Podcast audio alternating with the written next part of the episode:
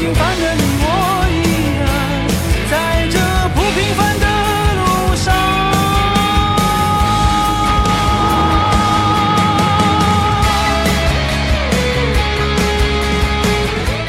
第一首歌曲来自于李健的《依然在路上》，现在健哥就在话筒前。呃，大家好，我是李健。刚刚在路上这个过程还顺利吧？因为上周末的那场大雨，北京现在有些不正常。对我还算可以啊，因为没有去更远的地方。上周末下大雨的时候，间隔在什么地方呢？也在外面，但还还好。嗯，因为我的运气比较好。但我在想一个问题啊，我在想这些天，嗯，其实雨对一个繁华都市来讲，下一场大雨能够造成这样的一个困境，其实是不太应该的啊。有些匪夷所思，真的是。对，因为这这根本是想象不到的一些事情，觉得非常的有点荒诞啊。就这，所以文明的进程可能是很多被人忽略的地方。刚才这首歌忽然在路上，我想那天在路上人都。面临着很大的一个危险。刚开始还是挺过瘾，因为前两天天很闷嘛，开始下大雨圈，人们还很高兴。但是我也在外面，我觉得在北京最高的一个建筑上，那个地方就开始漏雨了，哇！就发现不太对了，才意识到这可能是性质变了，它有可能会造成侵害。一开始下雨，大家都在调侃说北京又看海了，结果发微博发着发着发现没对，怎么突然涨这么高的这个水位？这个周末的这场雨给这个城市带来很多很多。第二天早上天晴了之后，看到晴空万里，空气像什么都没发生过一样。对对对，那感觉，这既是自然规律，也是特别残酷的。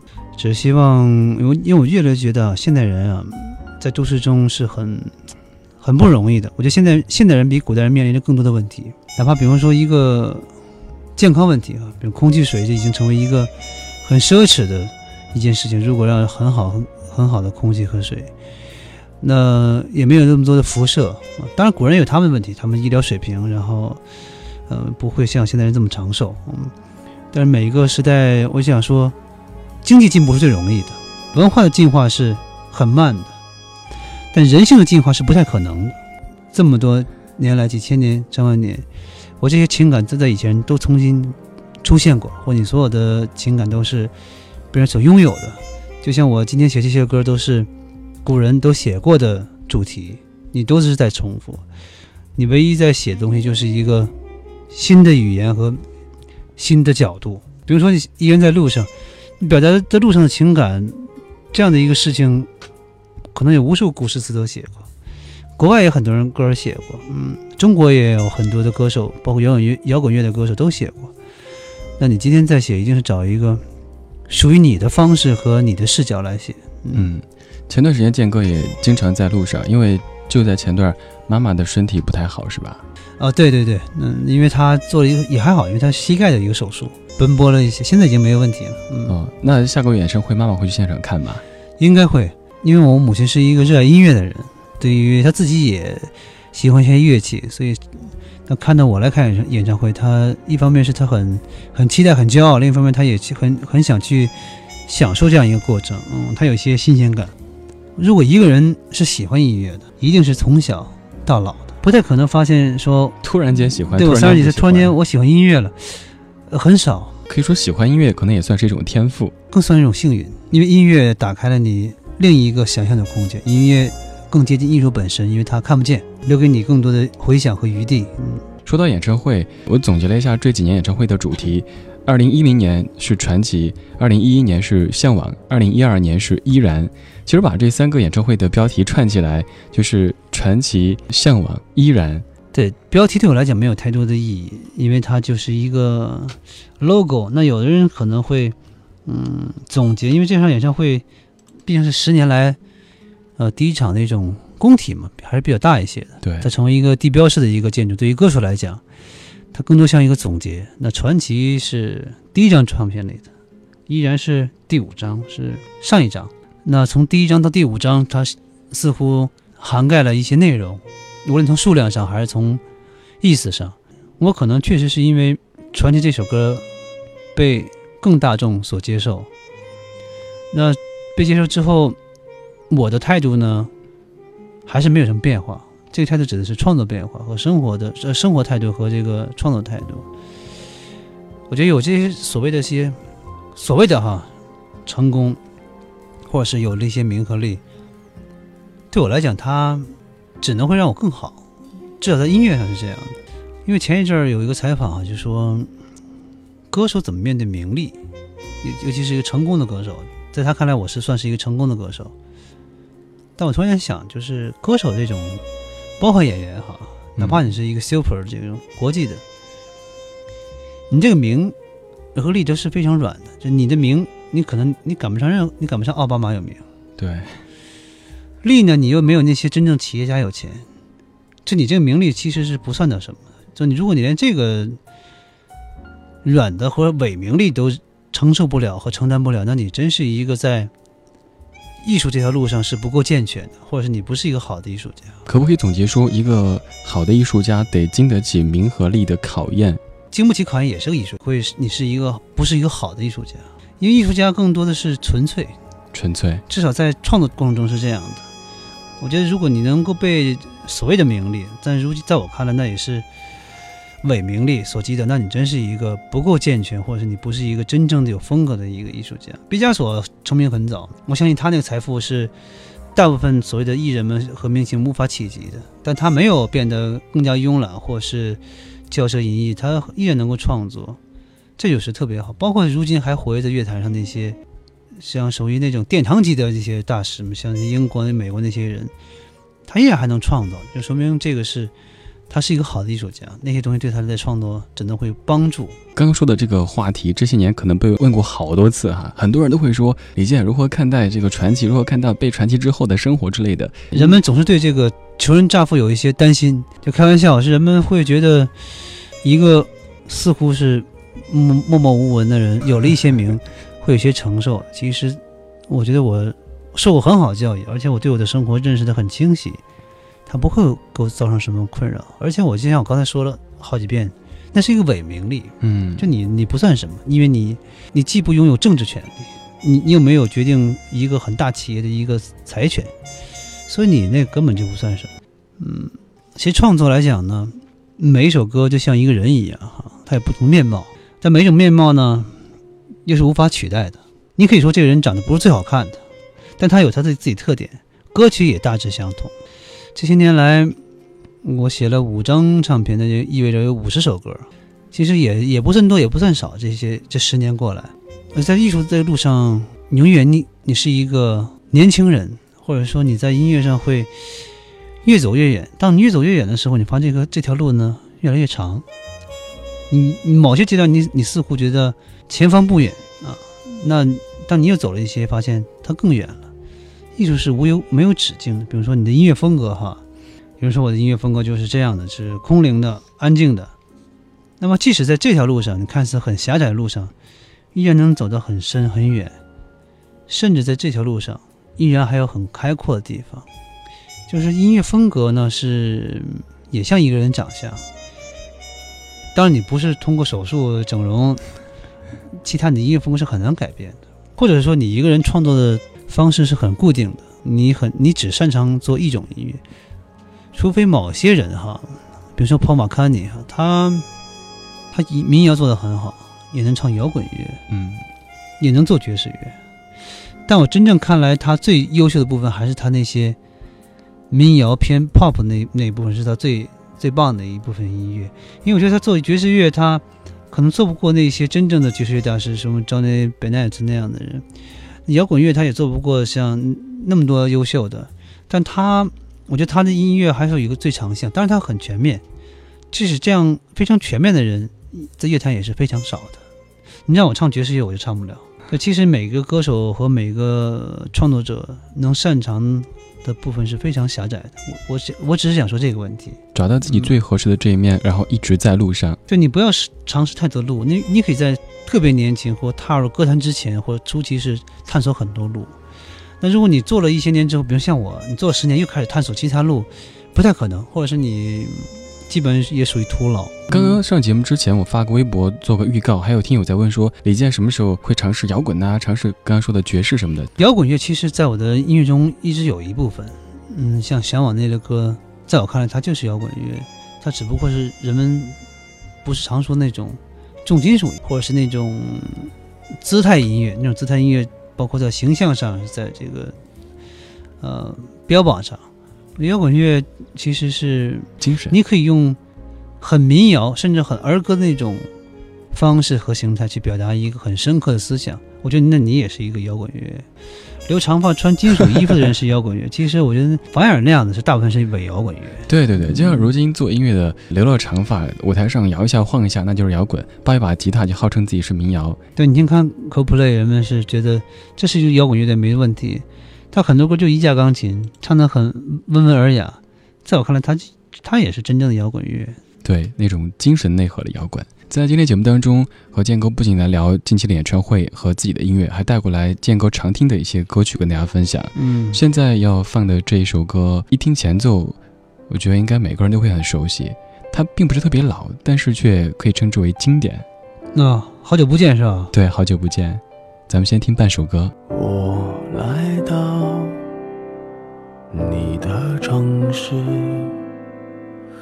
走过你来时的路，想象着没我的日子，你是怎样的孤独？拿着你给的照片，熟悉的那一条街。只是没了你的画面，我们回不到那天。你会不会忽然的出现在街角的咖啡店？我会带着笑脸。挥手寒暄，和你坐着聊聊天。我多么想和你见一面，看看你最近改变，不再去说从前，只是寒暄。对你说一句，只是说一句，好久不见。好久不见。对，这歌写的是非常的，我一直很喜欢这类歌曲。它没有那些华丽的词藻，嗯，也没有那么刻意的押韵，哈，对，甚至没有什么陌生的字。对，但他恰恰能够抓住你，这就是我我喜欢的歌词方式。这应该是陈小霞写的。嗯，比方说他说那句“不再去说从前”，啊，只是聊聊天，只是寒暄。对，其实这是一个。欲言又止，包含了无数信息的一句话。对，其实这个是是很厉害的。我反而不喜欢那些看似华丽的词藻，我这个是非常高级的一种作词方式。对，煽情于无形之间。而且伊森呢，非常自信，能够用这么低的调。我我弹过这首歌，钢琴 C 调的，基本没有什么高音，然后完全是在很很低的声音，是靠情绪和情感来赢得观众。得是一个非常自信的歌手才有这个把握。刚刚放的时候你也在哼。有没有想过什么时候自己的方式演绎一下这歌呢？嗯，没想过，但是我很喜欢这首歌，也曾经会唱过，很久没听过，刚才我词儿都快忘了。优秀的作品，非常优秀。昨晚上节目当中，跟一些听友还有 DJ 的朋友在聊一个话题，说现在国内有很多的号称是经典音乐电台，但后来做的慢慢变成老歌电台。就像这类歌曲哈，零七年的几年时间，虽然说它不能称之为老歌，但是我总觉得它可以称之为经典的。它一定会成为经典，因为它本身是艺术上是经得起考验的。但很多老歌是成为不了经典的，因为它有时代性。它成为一个时代的一个标签，它它从艺术上是很可能不一定能够那么足够的强大。就像昨天举例说，再过二十年、三十年，最炫民族风，它可以怀旧，它可以成为老歌，但是永远不可能成为经典的这个行列当中。很可能，因为我们国家的流行音乐发展史很很短哈。我觉得如果做一个经典的，包括老歌的一个电台，很难经营下去，因为你没有那么多特别好的作品。说心里话。如果再过二三十年，可能会如果再做这样电台没问题。我觉得这些年来积累可以这样。其实写一首好听的歌，好听歌是很难写，这个好听歌能够让打动别人就更难了。你看《好久不见》这首歌哈，它的音乐进行是非常的传统的，就是如果你要弹钢琴会知道，它这和弦和声进行是非常规整的，也没有特别特殊的安排。但恰恰是恰是它这个歌词，非和这个曲很契合，对，而且他这首歌很幸运，能够让非常优秀的这个歌手来演唱。说到陈奕迅，之前我写过一条微博，是原文这样写的：说他叫 Eason，有人说唱情歌的他就是爱情里的医神，他说他不是医神，微博上他叫吹神，他爱搞怪，看起来偶尔不正经。但其实感情沉浮，人世冷暖，他比谁都懂。你以为他是康熙来了，但其实他更是艺术人生。说的挺好，伊森是不错的歌手。在工作或者生活当中，李健和伊森有接触过吗？接触过，我很欣赏他，很尊重他。但我有我有一个小的遗憾哈，如果如果他不在香港，他可能在音乐的成就会更好。为什么这么说？因为他香港那个地方。是过于商业化，他的出片速度太快了。我觉得他的作品有些不够好，而且他本身是能够创作的，所以他如果能够很换一换一个环境，他可能在原创方面或。潜力上发挥的更大，他的作品会更精致一些。对，某些专辑听起来的确有点感觉没有沉下来，他都还没有沉淀好的时候就必须发片了。对，香港他就那样，他就让你一年发两张，很多年轻歌手都发了四五十张了，你无法想象。嗯，因为全世界只有香港才会这样，因为像 YouTube 和这些人。也就十几张，这么多年，几十年过了，那香港随随便便歌手能拿二三十张都没问题。嗯，但是浅薄不是音乐和 DJ 和这个这行业独有的，在任何行业是都都充斥着。只不过我希望拥有更多责任的这个行业要更谨慎一些，还包括乐评啊。其实对于音乐消费者来讲，都是有一些指导性作用的啊，有些。其实和对一个人的成长有很很多帮助。我现在还怀念当时，啊那些优秀的乐评人他们写的文章，他们推荐唱片，我一定是很在意，而且基本上是他们推荐，我后来要经过自己的思考认证，确实也是非常好的唱片。所以是一同一同成长。那如今我觉得这个时代更需要这种音乐作品泛滥的时代，更需要人去指引，就跟书评也一样。啊，那如今书太多了啊，各个人各行业都出书，那书评其实很重要，就跟那些比如说《纽约时报》它评论那个乐评、古典乐评一样，它就是有不被收买，它就是有权威性。就像有一次，别人问说，现在有这么多音乐可以听，而且有这么多听音乐的方式，你们音乐电台、音乐 DJ 存在的价值是什么呢？我说就好比是今年白菜丰收了，很多很多白菜，的确大家都可以吃，但是要把这个好的白菜给挑出来，并且做成饭桌上的菜肴的话，厨师是很关键的，不是说种菜种得多就好，而是要怎么去挑它做它。DJ 其实是一个很很指引性的一个行业，很需要，尤其在今天更需要。比如说音乐类型在不断的增加哈，因为电脑的发展，DJ 本身也需要学习。我觉得 DJ 应该更更出更多出去走走，比如看音乐节呀，嗯，多多的有，因为你见识多了，你才会有判断力。对你有判断力之后，才能够有资格去指引大众。呃，跟歌手聊天也不能仅仅限于那种泛泛的就是空谈。嗯其实音乐其实很难谈论的，因为音乐是需要感知的，用语言描述音乐一定是很很不准确的。但恰恰你这个是行业又需要用音用语言去描述音乐，去谈论音乐，嗯，所以更需要一些更专业、更有鲜艳经验的一些人。嗯，你比如说，你凭什么觉得这个某个人音乐就好？那你要找用语言去描述它。而且，即使是做经典音乐、做老歌的，也要不停的接触新的音乐。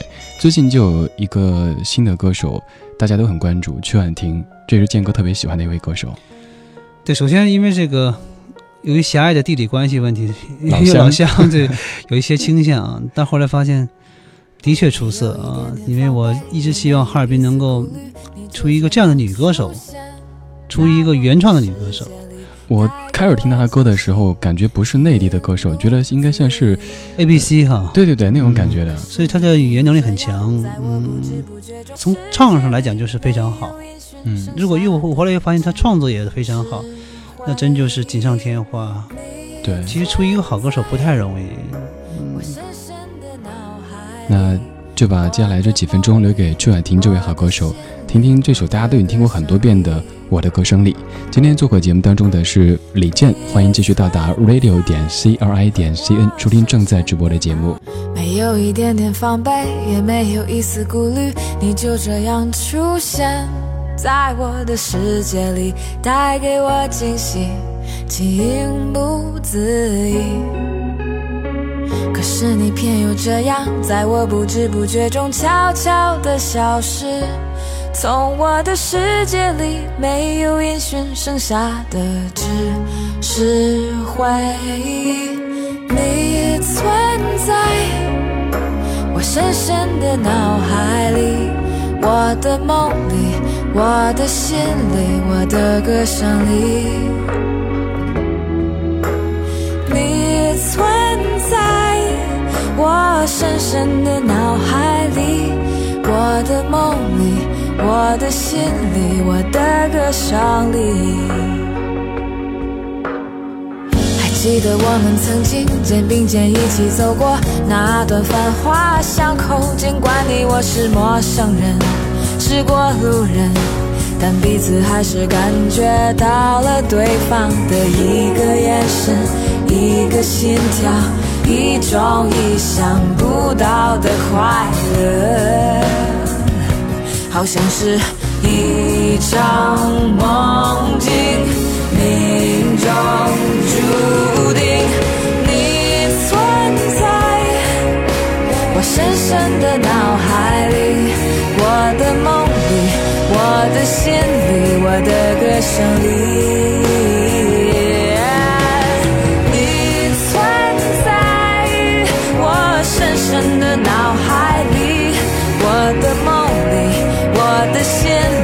我的歌声里。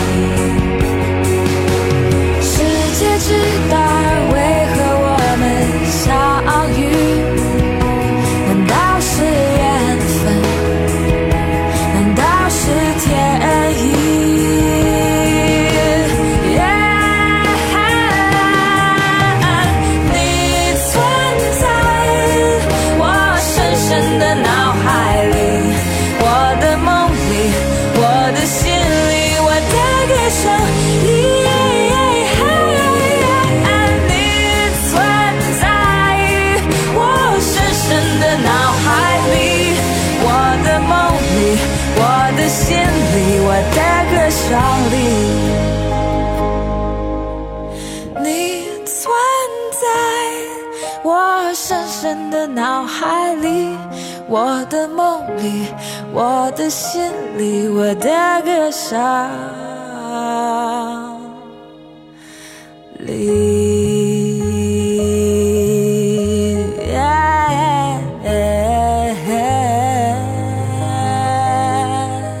我的歌声里来自于曲婉婷，这首歌也是健哥的推荐。前几天看你微博的时候，上面也有一条在推荐曲婉婷的歌。对，因为我遇到这个。比较喜欢的，这所谓的新人哈，还是愿意。既然大家都知道分享嘛，你发现一个好的东西，希望别人也能够看得到。尤其在乐坛这样的一个环境里面，其实好的歌手在任何时候都稀缺的。就是我说真正意义上的好的，能够成为很职业的歌手的，嗯，而不是说选秀那样，仅仅能够模仿一下或怎么样。好和红是两码事儿。对，其实如果你足够好的话，你通过适当的一些。方式，你就是很有可能是能够红的，对，需要一些时间去印证。对，而单单是红的歌手，可能他红极一时之后，他不一定好。对对对，有时候是这种堆砌出来的。我看你微博上写的原话说，在听曲婉婷的歌，很有天赋的女生，发现居然是我们哈尔滨人。哈尔滨终于出了一位这样类型的原创女歌手。在香港买唱片的时候，听到店里在放她的歌，很有感觉，估计很快就会大受欢迎的。如今全世界的音乐界都面临创作的匮乏。遇到出色的新人就应该好好保护和支持。比如说他的曲婉婷唱歌，就是他的音色是很大的天赋。我能感觉他他的音，他不是那种力量型的歌手，不像韩红那样的能唱很高很高的音。他的音域可能没有那么高那么宽，但他很好听。就一个歌手哈，无论是高音歌手还是中音歌手，你的中下声其实是一定是最好、最重要的。你不能老靠高音去去吸引别人，高音仅仅是个点缀，真正吸引人的情感的还是中音区、中下声区。所以它中下声区很好，而且它的音色很有特点，很独特。这也比较难，因为有很多人唱的也很好，但是声音没有辨识度也很困难。它就是它咬字方式很独特，而且它的音色是很，我觉得很国际化的，它有有点像当年那个王若琳，对对对，对，其实这些都是一种天赋。那这种天赋是天赋，你知道是不需要练习改变的。如果你音色不好听，你怎么练也很难改变音色。所以这就是一个很他很幸运的地方，就跟齐秦一样，齐秦现在嗓子没有原来那么好了，但他的音色还在，然后他咬咬字的方式都属于自己，依然很很动听。虽然他的质量没有原来那么嗓音没有原来那么高那么清亮。说到齐秦，我想到就是在去年的时候做一系列节目，当时就是把《寂寞星空剑歌》那一张和齐秦的《美丽境界》对比着来听的。啊，是吗？齐秦他的音色我是特别喜欢的。而且或者说是最喜欢的，在男歌手中，他给我在于演唱方面最大启发的一个人。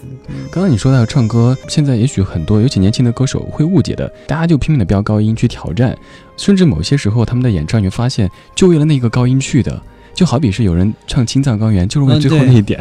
对，就是歌唱体育化了，希望那个比赛的感觉。其实音乐是艺术，艺术是心灵的产物，还是能够以情感放第一位的。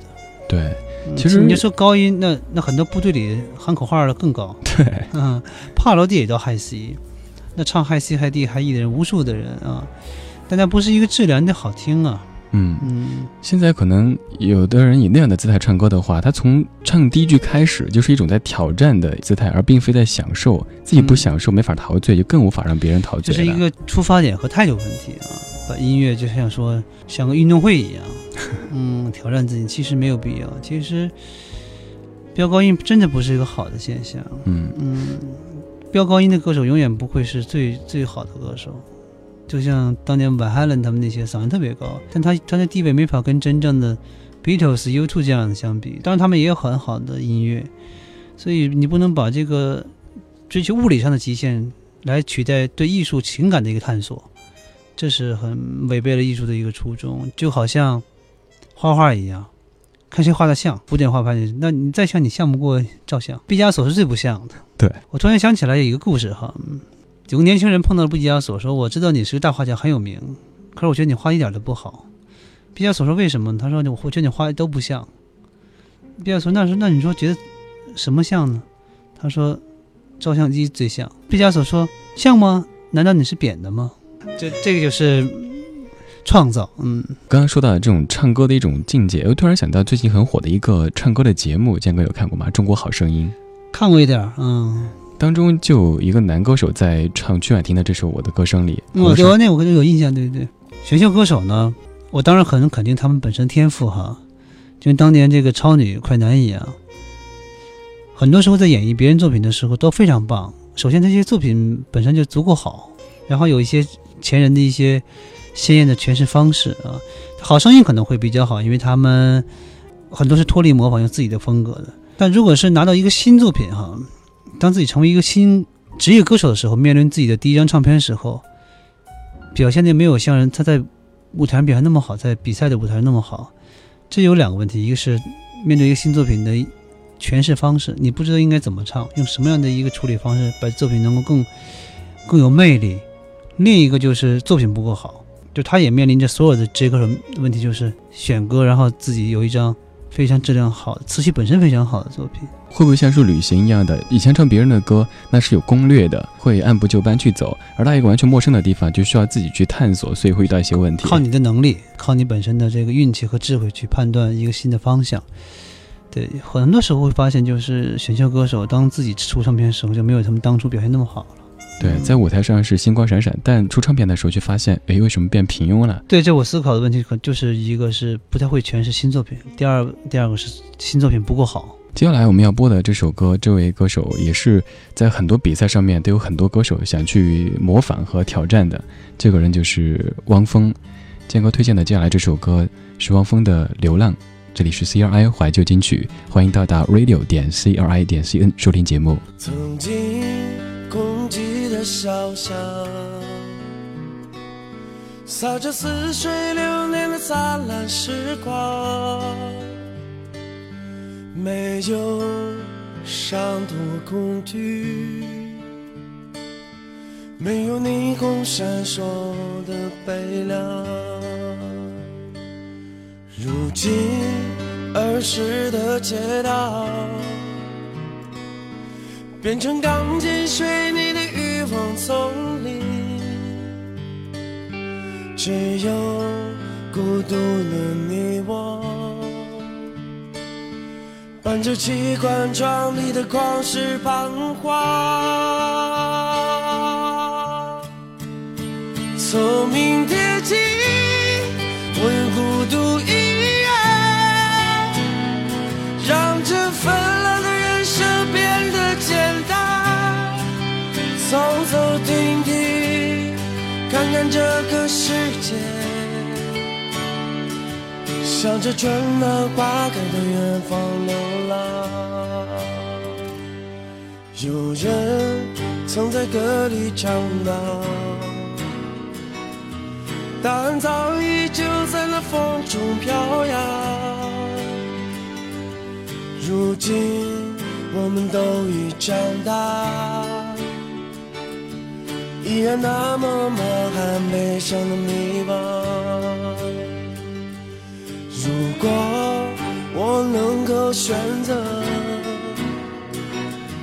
我要挣脱这满身的枷锁。如果我可以飞翔，我要展翅飞向那光明的远方。聪明铁骑，我要孤独一人，让这幽暗的人生变得闪亮。走走停停，体验这场生命，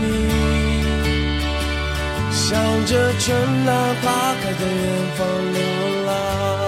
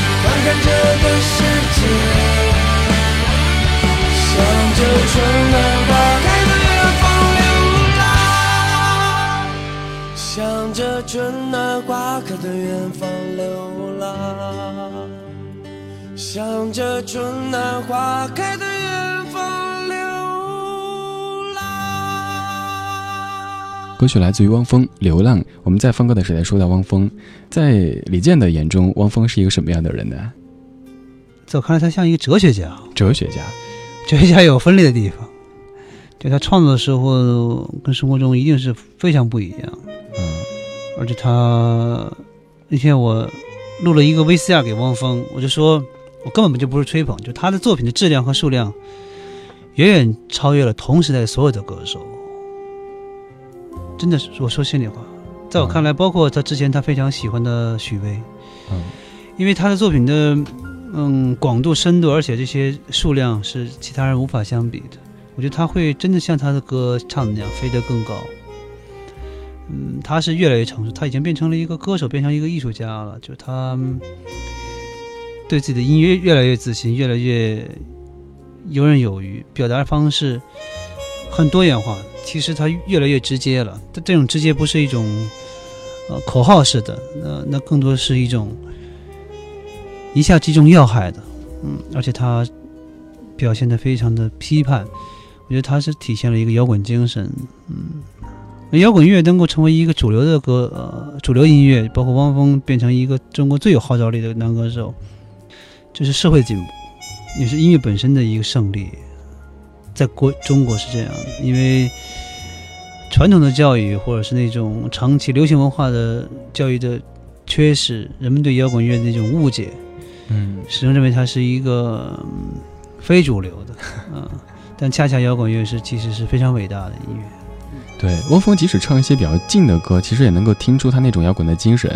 像他那首《硬币》，是我一直还挺喜欢的歌。啊，虽然整首歌没有怎么呐喊，就是静静在唱，可是真能唱出那种内心的撕扯的感觉。对他表现声音的表现力也越来越强了，他的嗓音真正的稳定了啊。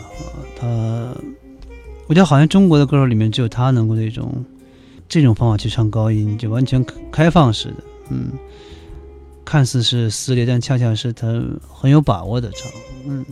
嗯，他的条件可能是非常好，他有点像外国人的嗓音，他不中亚洲人很难有这样的嗓音。有时候听他唱歌会有点担心，这么去唱会不会把嗓子唱坏了？，我觉得他是有他他一定有方法，嗯，他也承认过自己的方法。总之，我觉得这是看到一些我很喜欢的音乐人，包括之前的许巍，啊、能够从边缘的一个姿态走向大众的视野，这是社会的进步，对，也是听众欣赏水平多元化的一个表现。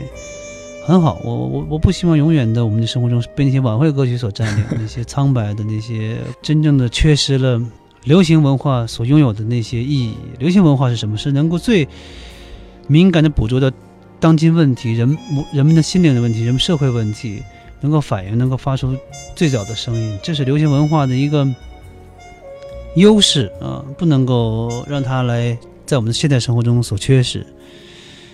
流行乐文化其实是最最难的，为什么说最难呢？比如你今天你明天当歌手哈，你也有观众，嗯做小众音乐其实不太难，做另类音乐，难的是你足够好，足够好的时候你才能够进入主流。嗯很多时候是你没进入主流，是因为你还本身还不够好，嗯包括你的作品，嗯，就像比如 Nirvana 一个 grunge 音乐能够成为一个主流音乐，它做的足够好听，它足够在艺术本身能够站得住脚，能够经得起推销，它就会成为一个主流音乐，非常的 pop，非常的这种受欢迎。就说要把小众变成大众，其实是需要很深的功底的。需要你的作品的一定的数量，从量变导致质变。就你嗯只有几首那样的作品是不行的，你必须要有一个几十首，很多张唱片积累到一个阶段，你才有可能成为一个主流歌手。主流歌手从来不是一个丢脸的事情。你说 Michael Jackson 那么主流，你说他丢脸？当然不是，就是你还是不够好。我可能有些年轻的歌手，他们保持一个非主流的姿态，然后或者对主流或者很不屑。我想那仅仅是他们目前阶段的一个认知。再过十年之后，他们会改变的啊！真正的好的音乐就会进入更多人的视野当中，因为没有人会拒绝美。美的形式是很多样性，小众有能做到美，嗯，大众也能做到，民歌能做到美，流行摇滚都能做到美，所以说明你还不够好。就像是早年听鲍家街四十三号那个阶段的时候，觉得可能他们还算是小众，甚至说不是那么主流的。但是那时候，因为我看来他们不够，还还比不了今天的汪峰，还不够成熟在表达方式，可能有一两首作品达到了。嗯，但是整体的那个，比如说百分之百十首作品里，可能两三首达到了，但是没有像八九首全达到，这就是一个成长的过程。比如说爵士乐在中国缺乏土壤，如果你做到，那为什么 No Noah Jones 也有很多人喜欢？就像这次这个什么好声音乐翻唱这个《What a Wonderful World》，它这本身作作品足够好，它就会有人唱，嗯。哎，我不知道建哥有没有这样一种感觉，就是我当年在零五零六年那期间听你的唱片的时候，一方面呢，我觉得太棒了，然后自己很喜欢，很希望有更多人可以听到，比如说我会在我的节目中去播给他推荐，但另一方面我也害怕有太多人都说啊我喜欢李健的歌，那样就觉得好像自己失去了。对于音乐，一方面又想去让更多人听到，另一方面又想占为己有，啊，对，这是一个特别正常的这种正常的这矛盾心理啊，我特别能够理解。仿佛是什么呢？我跟你讲这个概念啊，有点像父亲嫁女儿。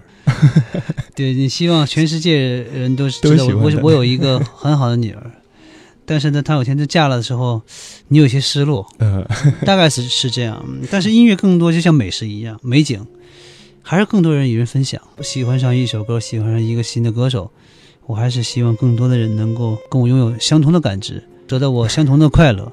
其实最终的一个结果是这样，比如说曲婉婷现在还不够大众哈，当当然有很多人喜欢了哈，但有一天他成为比如说像那英那样的人，我相信很多最开始迷恋全球人还会有些小小失落，但是我想这种情绪是它不是一个永久情绪，它还会最终被那种欢愉和认可，甚至是骄傲和自豪所取代的，一定是这样的。好东西就是被人家认可，然后你有一种成就感，中间可能会经历一些失落呀，呃，失去那些那些酸楚，那是很正常。那仅仅是在我看来是一个中间情绪。就像去年在听上一张专辑的时候，听到像《新生明月》这样的歌曲的时候，发现，哎，原来那感觉又回来了。新生明月哈，新生明月是一个对我来讲是一个一直以来很喜欢的一种音乐方式，它不是那种从低音到高音有很大起伏的，嗯，但它上来就是直接告诉你这首歌可能它就是一个平的很平的一首歌曲，但是它能够吸引你。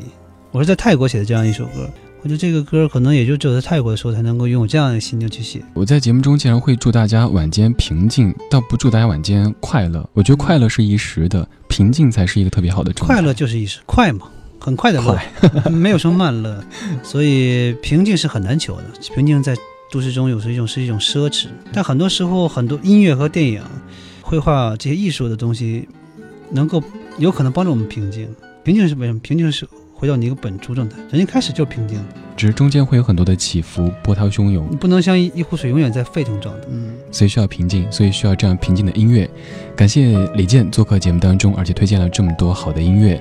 在八月十一号，北京的工人体育馆会有李健的个人演唱会，也欢迎各位到现场去感受他的音乐魅力。飞鸟归山林，落日入东海。我心上的人，你从哪里来？青山随云走，大地沿河流。这深情一片，等待谁收留？这广阔的天地，如何安放我？我如何安放这广阔天地？